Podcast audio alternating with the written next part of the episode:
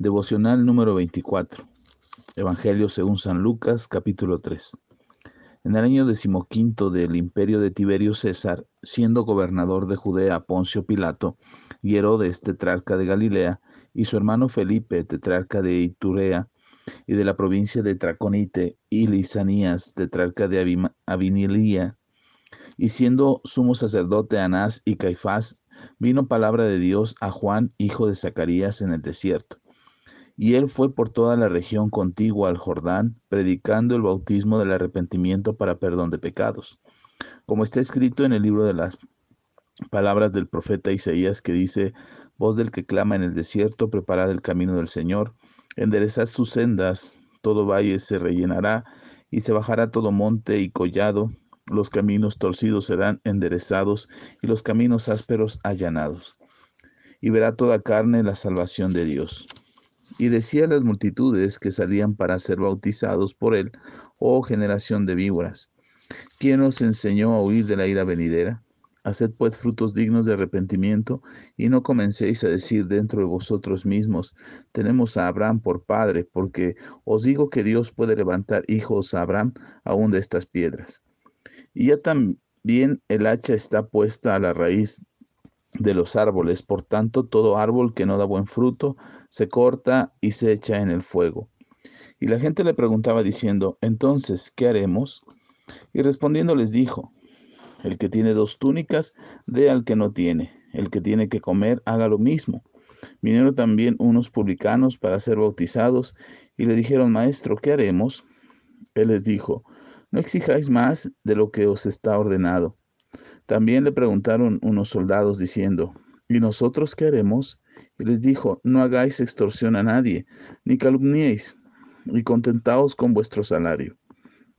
Como el pueblo estaba en expectativa, preguntándose todos en sus corazones si acaso Juan sería el Cristo, respondió Juan diciendo a todos, yo a la verdad os bautizo en agua, pero viene uno más poderoso que yo, de quien no soy digno de desatar la correa de su calzado. Él os bautizará en Espíritu Santo y fuego. Su aventador está en su mano y limpiará su era y recogerá el trigo en su granero y quemará la paja en el fuego que nunca se apagará. Con estas y otras muchas exhortaciones anunciaba las buenas nuevas al pueblo. Entonces Herodes, el tetrarca, siendo reprendido por Juan a causa de Herodías, mujer de Felipe su hermano, y de todas las maldades que Herodes había hecho, sobre todas ellas añadió además esta, encerró a Juan en la cárcel.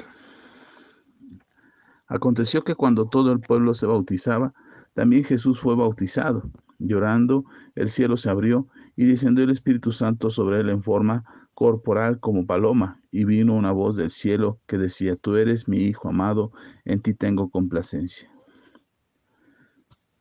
Jesús mismo, al comenzar su ministerio, era como de 30 años, hijo según se creía de José, hijo de Elí, hijo de Matat, hijo de Leví, hijo de Melqui, hijo de Jana, hijo de José hijo de Matatías, hijo de Amós, hijo de Nahum, hijo de Esli, hijo de Nagai, hijo de Mat, hijo de Matatías, hijo de Semei, hijo de José, hijo de Judá, hijo de Joana, hijo de Reza, hijo de Zorobabel, hijo de Salatiel, hijo de Neri, hijo de Melki, hijo de Adi, hijo de Cosam, hijo de Elmodam, hijo de Er, hijo de Josué, hijo de Eliezer, hijo de Jorim, hijo de Matat, hijo de Leví, hijo de Simón, hijo de Judá, hijo de José, hijo de Jorián, de perdón, hijo de Eliaquín, hijo de Melea, hijo de Mainán, hijo de Matata, hijo de Natán, hijo de David, hijo de Isaí, hijo de Obed, hijo de Boz, hijo de Salmón, hijo de Nazón, hijo de Aminadab, hijo de Aram, hijo de Esrom, hijo de Fares, hijo de Judá, hijo de Jacob, hijo de Isaac, hijo de Abraham, hijo de Tare, hijo de Nacor, hijo de Serug, hijo de Ragau, hijo de Pelec, hijo de Eber, hijo de Sala, hijo de Caimán, Cainán, perdón, hijo de Arfaxad, hijo de Sem, hijo de Noé, hijo de Lamec, hijo de Matusalem, hijo de Enoch, hijo de Jared, hijo de Mahalaleel, hijo de Cainán, perdón, hijo de Enos, hijo de Sed, hijo de Adán, Hijo de Dios. Perdona ahí por la lectura de los nombres, son un poco complicados. Pero en este capítulo 3 eh, ya Lucas nos empieza a platicar del ministerio de Juan el Bautista. Este que había sido eh, profetizado y anunciado a Zacarías, su padre, eh, de Elizabeth, que no podía tener hijos. Ahora ya han pasado los años y Juan ha empezado el ministerio y ha predicado acerca del arrepentimiento. Un ministerio interesante el de Juan el Bautista porque había sido llamado a atraer la atención del pueblo de Israel. A mí me deja una lección importante este pasaje porque habría que verlo en el contexto de toda la Biblia. Porque siempre que Dios quiere darnos un mensaje, primero atrae nuestra atención, de una o de otra manera. A veces somos tan necios, estamos tan afanados con nuestros deberes y con nuestros quehaceres que no ponemos atención a lo que Dios tenga que decirnos. De hecho, no, Dios no es parte importante de nuestra cotidianidad ni de nuestras actividades. Y Dios está interesado en nosotros siempre, todo el tiempo. Dios quiere que nadie se pierda, sino que todos procedan al arrepentimiento, pero no tenemos el tiempo, no tenemos la capacidad, no tenemos las ganas de buscar a Dios, así es que no ponemos atención a lo que Dios tiene que decirnos. Pero aquí el pueblo de Israel ya llevaba 430 años sin escuchar palabra de Dios, sin escuchar un mensaje de parte de Dios, y aparece eh, Juan el Bautista eh, predicando y anunciando el reino de los cielos y diciendo que la gente se arrepienta para que vengan a Dios nuevamente.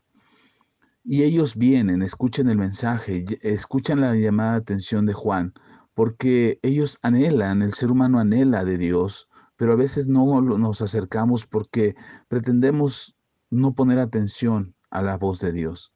Y Juan se convirtió en esa voz fuerte, intensa, eh, con eh, intención, con eh, una voz de mando, una voz que pudiera tocar el corazón de la gente y llamar su atención. ¿Por qué era necesario llamar la atención del pueblo de Israel? Porque ahora vendría el Mesías. Palabras del mismo Juan que dice que él no era el Cristo, el, Cristo significa el ungido, el enviado, es la palabra eh, en griego, Cristo, para eh, determinar el ungido, el enviado, mientras que en hebreo es el Mesías. Y entonces eh, es la misma intención de ambas palabras, reconocer que había sido enviado. Y Juan es el que anuncia la venida de este Mesías. Juan hace su labor de anunciar el llamado, de decir que se arrepientan y la gente salía y como testimonio de que estaban arrepentidos se bautizaban. Pero aquí en este pasaje Lucas nos cuenta de al menos tres grupos de personas que se acercan a Juan para preguntarle qué deben de hacer para dar estas señales dignas de arrepentimiento. Y, Juan es claro, habla acerca de dar, de ser generosos, habla de no ser codiciosos y habla de no ser corruptos. Tres actitudes que deberíamos de tener hoy para mostrar que somos hijos de Dios, que estamos verdaderamente arrepentidos, que queremos cambiar nuestra vida y alinear nuestro corazón conforme al corazón de Dios. Tres acciones sencillas que bien podríamos tener cotidianamente para dar testimonio de que hemos decidido alinear nuestro corazón a la voluntad de Dios pero a veces nos cuesta tanto trabajo porque queremos hacerlo conforme a nuestra voluntad. Y aquí Juan el Bautista hace referencia que el que es más poderoso, así lo menciona Juan, uno más poderoso que yo viene tras mí, del cual no soy digno ni siquiera de desatar su calzado. Y me llama la atención que Juan diga que es más poderoso. Y eso es importante porque a veces en nuestras propias fuerzas queremos cambiar, queremos ser transformados, queremos hacer nuestro mejor esfuerzo, tener la, capacidad y la fuerza de voluntad suficiente para mm, cambiar hábitos, para ser mejores personas, pero a veces no nos alcanza, nos rendimos, claudicamos y dejamos de buscar ese cambio y esa transformación. Pero me gusta lo que dice Juan, uno más poderoso que yo. Y eso es algo que deberíamos de considerar cuando nosotros nos acercamos a Jesús para ser transformados, porque podemos encontrar en Jesús esa fortaleza que necesitamos para ser cambiados, para mostrar, ¿verdad? Eh, señales de arrepentimiento en nuestro corazón, alejándonos de la corrupción, alejándonos de la codicia y sobre todo mostrando actos de generosidad a aquellos a quienes lo necesitan. Juan hace este llamado y podemos ver la manifestación del Espíritu Santo que desciende sobre Jesús y que se posa sobre él en forma de paloma. Aquí Juan lo dice, perdón, Lucas lo dice explícitamente y dice que descendió en forma de paloma eh, forma corpórea, es decir, fue una paloma real la que vino y se posó sobre Jesús y la voz del cielo insistiendo acerca de que Él era el Hijo de Dios, Él era su Hijo amado, en el cual Dios se deleitaba y tenía complacencia. Eso es importante porque queda el testimonio ante la multitud y, Lucas se encarga de hacer esta búsqueda de esta información y verificar si realmente esto que pasó, que se contaba acerca del Espíritu Santo descendiendo sobre Jesús, era verdad y había evidencias de ello. Y aquí eh, Lucas lo, lo asienta en su Evangelio para poder compartirnos de que sí, que había testimonio de que esta voz se oyó desde el cielo. Y después ya para terminar el capítulo, Lucas nos hace una eh, descripción eh, genealógica eh, de las generaciones de Jesús hacia atrás hasta llegar a Adán y podemos ver cómo va yendo cada uno de estos, de estos padres con sus hijos. ¿Por qué es importante saber esto? ¿Por qué es importante saber de qué casa de hijos de quién, por dónde fue que Jesús tenía esa cobertura para ser hijo o reconocido como hijo de la casa de Israel, siendo engendrado por el Espíritu Santo? Si bien fue José quien lo adoptó y lo tomó como hijo, no fue su hijo natural, pero lo adoptó como hijo. Eso ya le daba a Jesús el derecho de ser reconocido como judío por el reconocimiento que José hace sobre él. Y José, yendo hacia atrás en sus generaciones, nos encontramos su genealogía y hasta llegar a Adán, su padre. Y es importante que lo describa Lucas porque de esa manera queda asentado de que Jesús era eh, por adopción de por parte de José, era hijo de Adán, hijo de Abraham, hijo de Isaac, hijo de Jacob, hijo de David, que es a quien se le hizo la promesa de, una, eh, de un trono permanente, que sus generaciones, su descendencia eh, tendría la herencia del trono permanente de la casa de David.